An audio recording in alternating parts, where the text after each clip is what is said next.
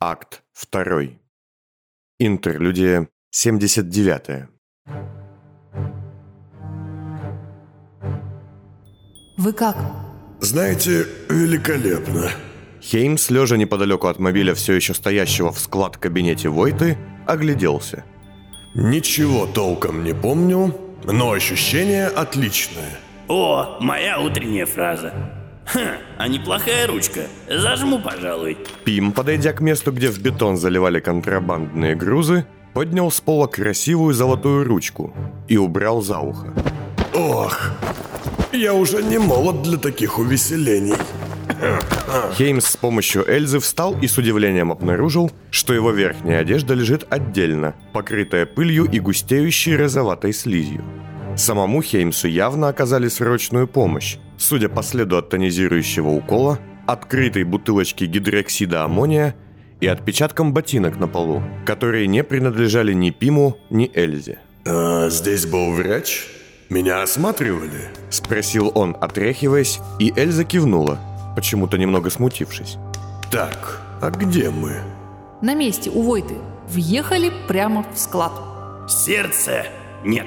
Промежность его контрабандной сети. Погрузочный центр. Тут тебе и пневмокапсулы по застенкам и первому кольцу, и тоннели во второе, и упаковщики. Пим с неожиданным уважением и даже каким-то восторгом указывал на сложную транспортную систему, которая могла доставлять как маленькие посылки, так и обеспечивать перевозку огромных грузов, причем делать и то, и другое и легально, и абсолютно незаметно. Да, довольно мрачновато. Темные углы, редкий мерцающий свет, множество ящиков, конвейеров, вентиляционных шахт в стенах.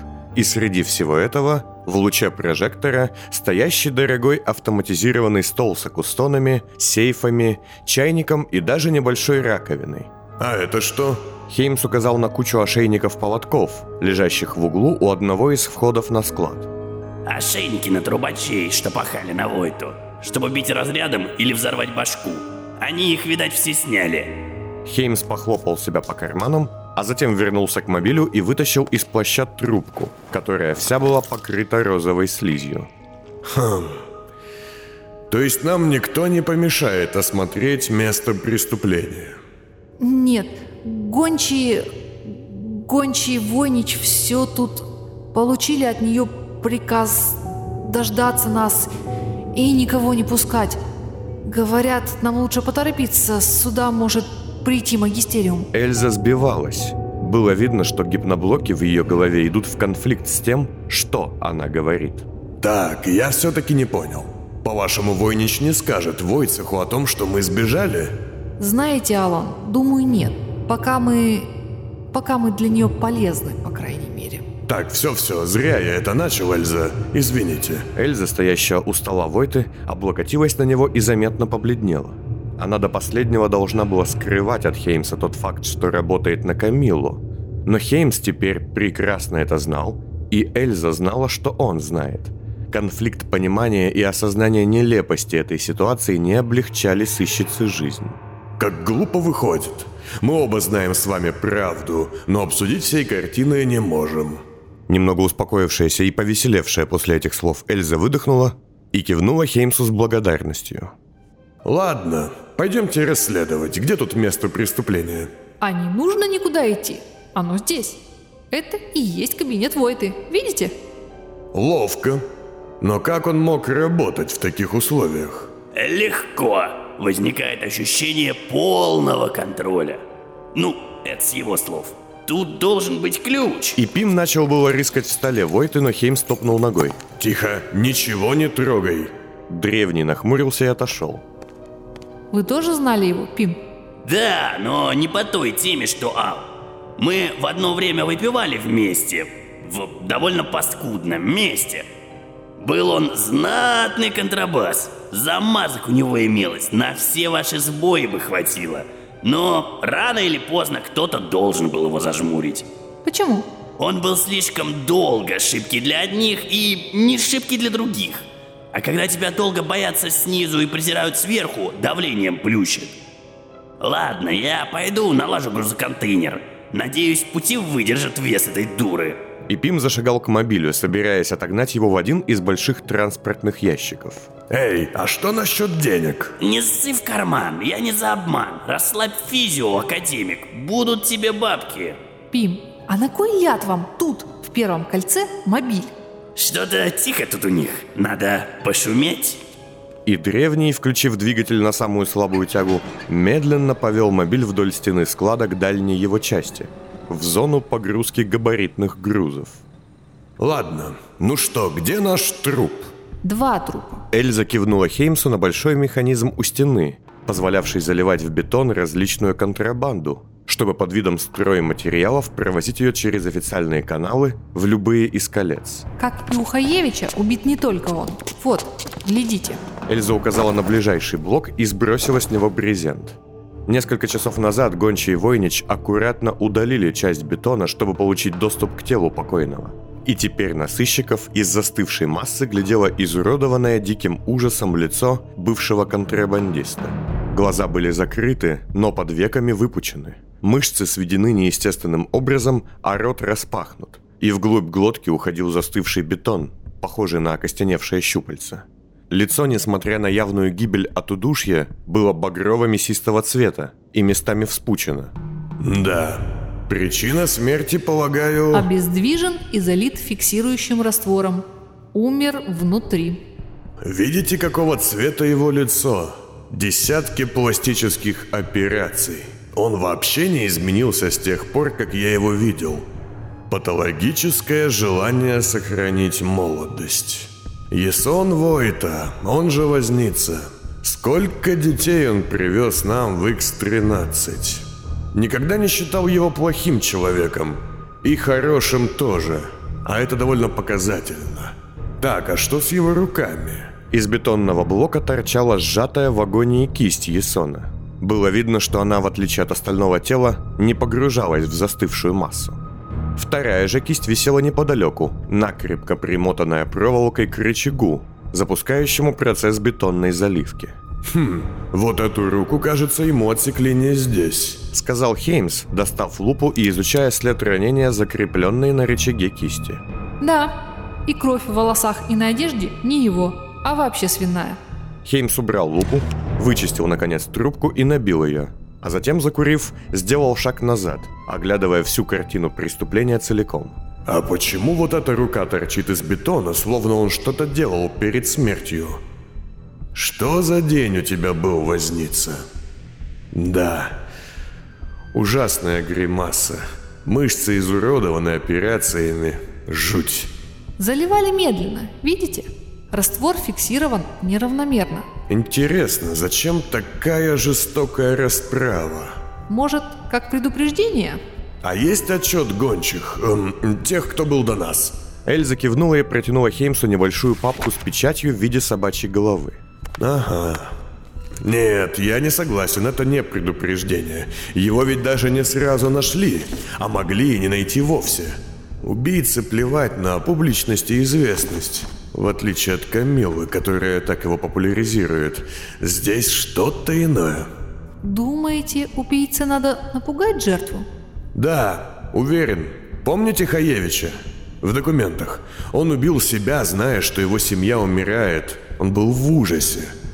Это как вход в голову через страх. Бронский писал о фобогипнотических техниках в книге «Внутри безумия». Тот, кто его убил, хотел, чтобы Войта был в ужасе перед смертью, как, полагаю, и остальные жертвы. А, кстати, кто второй?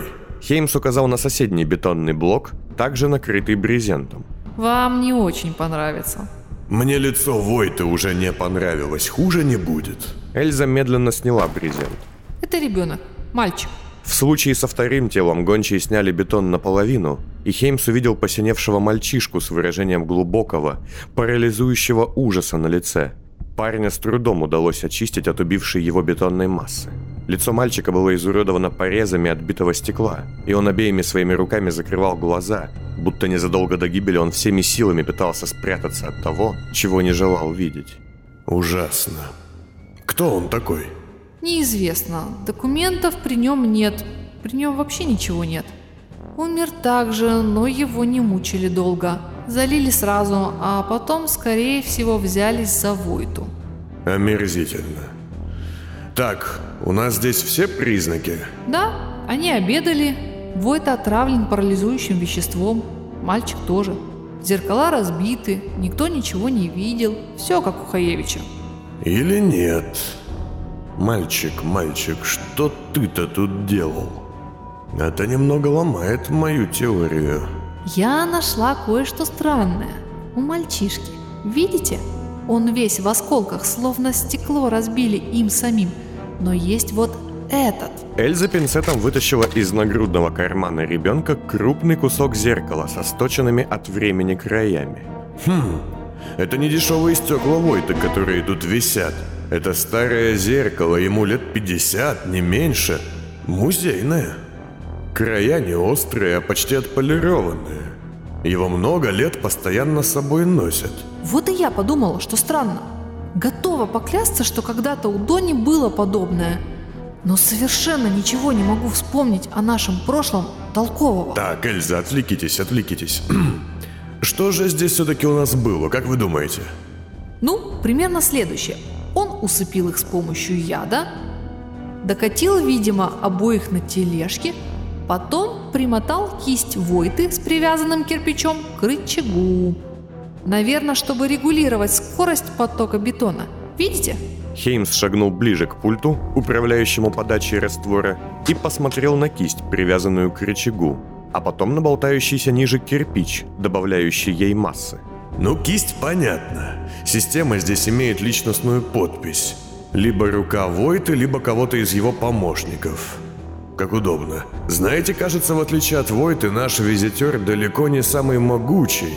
Его силы ему не хватило, чтобы опустить рычаг. Была у меня уже одна парочка, слабый и сильный. Надеюсь, в этой истории никакой кувалда не появится. Ха. Но должны же быть хоть какие-то следы. Да, натоптано тут как... Как... Э, где Пим? Он точно бы вернул что-нибудь про проституток. Кто-то сказал проститутки и вернуть. Пим уже здесь. Пришел ваш час расплаты. Пим остановился у стола и стал медленно вытаскивать мятые купюры разного номинала, слюнявя каждую пальцем сильнее, чем оно того требовало. Хеймс же, покуривая, медленно прошелся по складу, оглядывая каждый темный угол. Неудивительно, что никто не видел, как убийца пришел и как ушел. Тут, наверное, с учетом туннелей для трубачей ходов полсотни. Что-то тут не вяжется. Замки на дверях сложные. Ладно, сюда кто-то мог войти, но еще и выйти незамеченным. А он и не вышел. Его вынесли. Пим кивнул куда-то в сторону, и Эльза фонариком высветила конвейерную ленту с сортировщиком, что доставлял среднегабаритные грузы по транспортной системе, после того, как начальник склада, а именно Войта, подписывал необходимые адресные документы. Вот ящики на ежедневную отправку по Первому кольцу. А вот на полу за углом куча какого-то технического барахла и порванная квитанция-наклейка. Хеймс подошел к углу и пошевелил ногой некогда упакованные для транспортировки запчасти бытовой техники, которые явно кто-то выбросил из коробки. Я думаю, что ваш убивец запаковался в ящичек. И дождался утренней отправки. Сам себя упаковал и сам себя отправил. Но как? А, здесь есть журнал учета? Да, вот. И да, здесь указан новый адрес одной из отправок. Чужим почерком? Нет, самого Войты. Он вычеркнул пункт назначения и заменил на другой. Да, точно, логично, чтобы погрузчики ничего не заподозрили. Ага, а вот и ручка пошла в дело. И Хеймс вытащил ручку из-за уха Пима. Эй, верни! Тише. Теперь понятно, почему его единственная целая рука торчала из бетона. Его заставили написать адрес. Жуть. Угу. Сам адрес указан? Ну, разумеется. И кто получатель? Кто угодно. Выдача по сообщению кода. А код указан? Да, это... Стойте, стойте, дайте я угадаю. Это 315. Нет. Эм, 716? Нет. Хм. Тогда 127. Нет, Алан, что вы вдруг? Это 1, 2, 3, 4, 5. И все. Да, что это я? Хм. Ну, значит, нам нужно пойти и получить любопытнейшую посылку как можно скорее, если нас еще не опередили. Пим, без особого интереса глядя на все эти рассуждения, плюнул на пол и шагнул ближе, протягивая профессору мятые и заслюнявленные деньги. Вот ваша достойная плата за мой новый тарантас. Что это? Здесь всего две тысячи. Ну, а что делать, Алан? Я его вчинил, я вам лазы казал, когда ехать. Да и навара мне смобили в первом кольце. Минус, как ты верно балакнул. Мы договаривались, Пим, о совсем другой сумме. Ал, дружище, ты сейчас нищий днище, ты жмур по статусу и бомж по сути. И я, как опытный в этом деле человек, тебе говорю, не отказывайся от таких денег. Так, это, слышь, корнеплод, мы что тебе, личинки шестиколечные, чтоб ты нас на мякиш разводил? Ты неграмотный совсем или тебе в большой карман шибко просится? Мы заимку эту под свиньями замутили. Нам там зажмуриться было, в два чиха дел. Мы оба академиками стали, сука, а ты нам сбоишь тут, как пустяк тухлый. Я что тебе, ушла чадечка без связи и замазок? Он что, по-твоему, сварщик с улицы, которого кидать да поддать? Ты либо давай по полной конверте, либо чеши донором. Пим остолбенел и не сразу нашелся, что сказать. О, так я же это, ну, поторговаться только. Вопрос не имеем, гражданка сыщется. Все по грамоте рассосем. Раз такой чё с эхом пошел.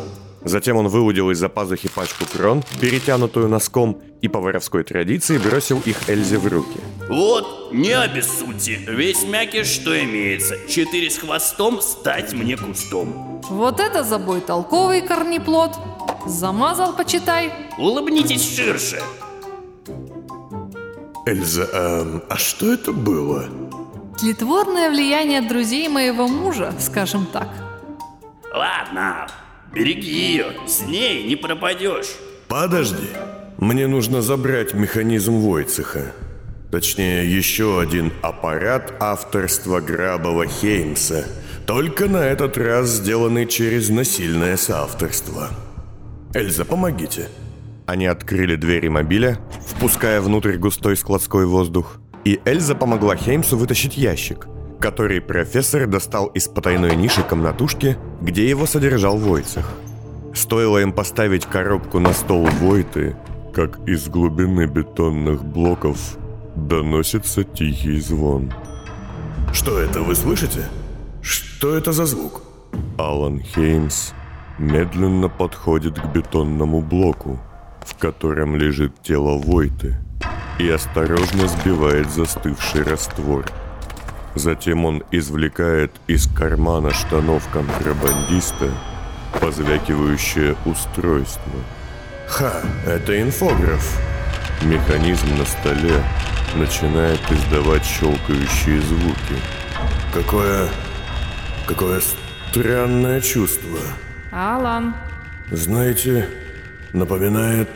напоминает эффект сдвига. что вы делаете? Хеймс оборачивается и видит Эльзу и Пима, что глядят на него с вопросом. А еще он видит за их спинами свою дочь, и это немного смущает его. Он не нужен, папа. Убей его. Изабелла поднимает палец на Пима. Я все тебе расскажу про тех, кого убивают. Она не нужна, папа.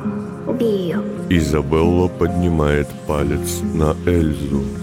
Я все тебе расскажу про того, кто убивает. Ты очень нужен, папа. Пойдем со мной. Изабелла поднимает палец на Хеймса, а затем раскрывает ладонь и протягивает ему приглашающим жестом. Я расскажу тебе, кто убил меня.